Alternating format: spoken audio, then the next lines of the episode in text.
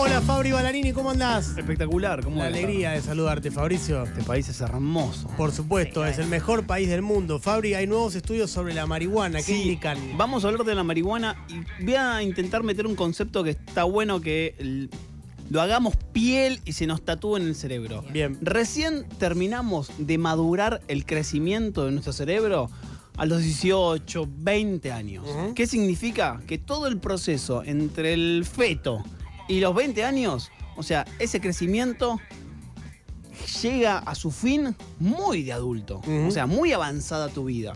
Entonces, lo que observamos, o, O lo sea, que si empieza- vivís, un- si vivís 80, que es un montón, a un cuarto. Un cuarto Claro. de tu vida de desarrollo de cerebro. Claro, entonces todas las cosas que te puedan suceder en esas instancias pueden ser muy positivas, la educación, la actividad física, aprender a andar en bicicleta y un montón de cosas, y también muchas cosas que puedes hacer mal pueden perjudicarte a futuro, al futuro inmediato, y también pueden perjudicarte en esos momentos, problemas de aprendizaje, problemas de, de concentración, de ansiedad.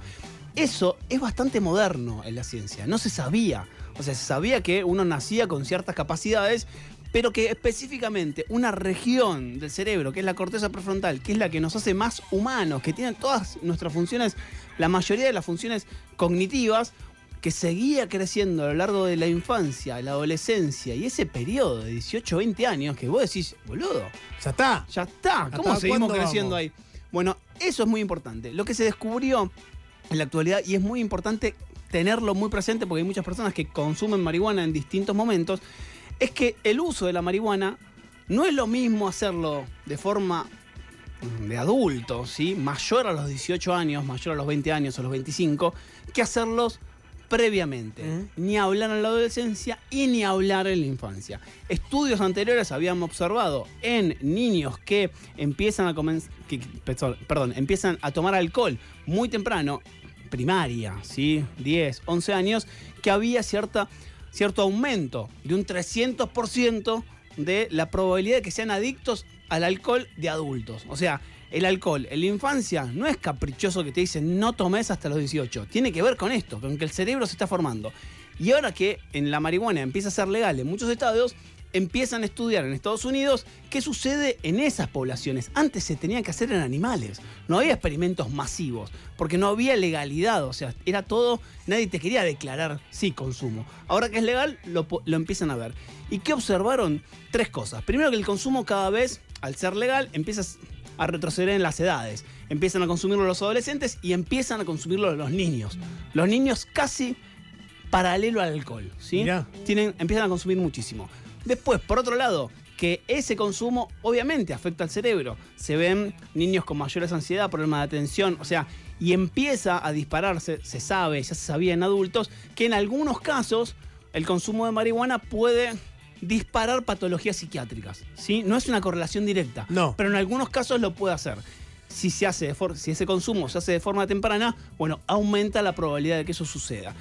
Pero lo más eh, novedoso es el tema de los adolescentes y las mujeres, adolescentes y jóvenes, que están en periodos de, eh, de embarazo, ¿sí?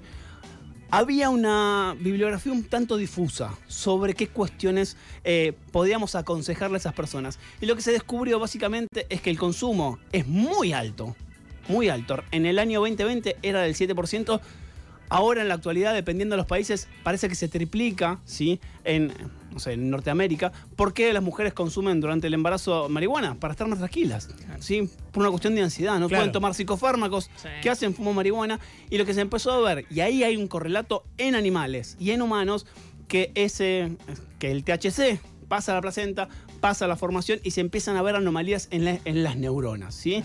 Por lo cual la recomendación, de hecho, eh, hacen estudios después, a los 13, a los 5 años, y ven que los chicos tienen problemas, algunas, algunos problemas de conducta, algunos problemas de mayor irritabilidad, tienen menos pregnancia al aprendizaje, menos ganas de aprender. Eso es en poblaciones muy grandes. Podría ser algo anecdótico, pero cuando van a los animales y hacen los mismos estudios, a las ratas les pasa lo mismo. Por Claro. lo cual, cuando estudian las neuronas de las ratas, ven que hay una correlación. Eso es bastante fuerte. Salió una publicación muy extensa de unas investigaciones en la revista Science que un poco tocan este tema. Y el tema más importante es que las investigaciones que había en la década del. O sea, hace 30 años, eran con otra marihuana.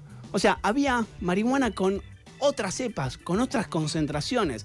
Entonces empiezan a ver que las marihuanas más potentes generan algo que no veíamos como algo habitual, que es la adicción. Y además se sofisticó muchísimo, ¿no? La producción. La producción. marihuana. Entonces, digo, lo, lo que se empieza a ver es que el patrón de el consumo de marihuana no genera adicción, esa oración hay que tacharla, ¿sí? Sí genera adicción. ¿En cuánto? En un 30% de las personas. O sea, el consumo de marihuana en adultos genera adicción en un 30% de las personas. Fabri, ¿y estamos hablando de fumar marihuana o también esto es extensible a algunos tratamientos con THC como los que están proliferando No, últimamente? básicamente, bueno, hay un- una problemática que tiene que ver con el consumo por fuera de fumarlo.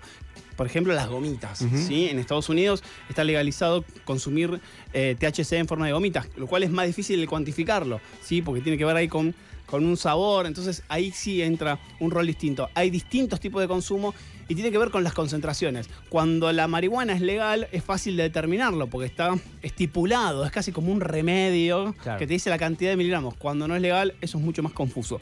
Así que hay tuvo una tendencia a tener un consumo de forma adulta, ¿sí? entendiendo que determinados usos tienen consecuencias, que ya lo sabíamos, pero hay que reiterarlo, que ser adicto a cualquier cosa es una cagada, ¿sí? a cualquier cosa es una cagada, y que el porcentaje ese del 30% es muy alto. ¿sí? En esas situaciones, si uno está en esa conducta en la cual tiene que fumar todos los días, que no se puede encontrar si no está fumado, ¿sí? Eh, que eh, hay un- una irritabilidad en no conseguir una sustancia, bueno, estás siendo hacia un camino hacia la adicción. En esas oportunidades hay que levantar la mano, ¿sí? Y hay que hacer tratamientos para la adicción, que es muy importante. Así que los tres consejos, bueno, si querés consumir marihuana, consumilo, buscá cuándo hacerlo. Si vas a estudiar, no, no sirve, te hace mierda la memoria, ¿sí? Si estás en el laburo, no lo hagas. Si tienes que manejar, obviamente, no lo hagas. Si sos joven o si sos un padre joven que te querés hacer el canchero, bueno, darle una explicación consistente, a entender que está en formación el cerebro y que le estás cagando el futuro de ahí en adelante. Después, a los 18, a los 20 años, es otra cosa el juego. Y si estás embarazada, si estás consumiendo marihuana, intenta dejar de hacerlo porque tiene, puede tener, ya con el puede es un montón, consecuencias en el feto. Clarísimo, Fabri, súper interesante. Gracias, doctor Balalini. A ustedes.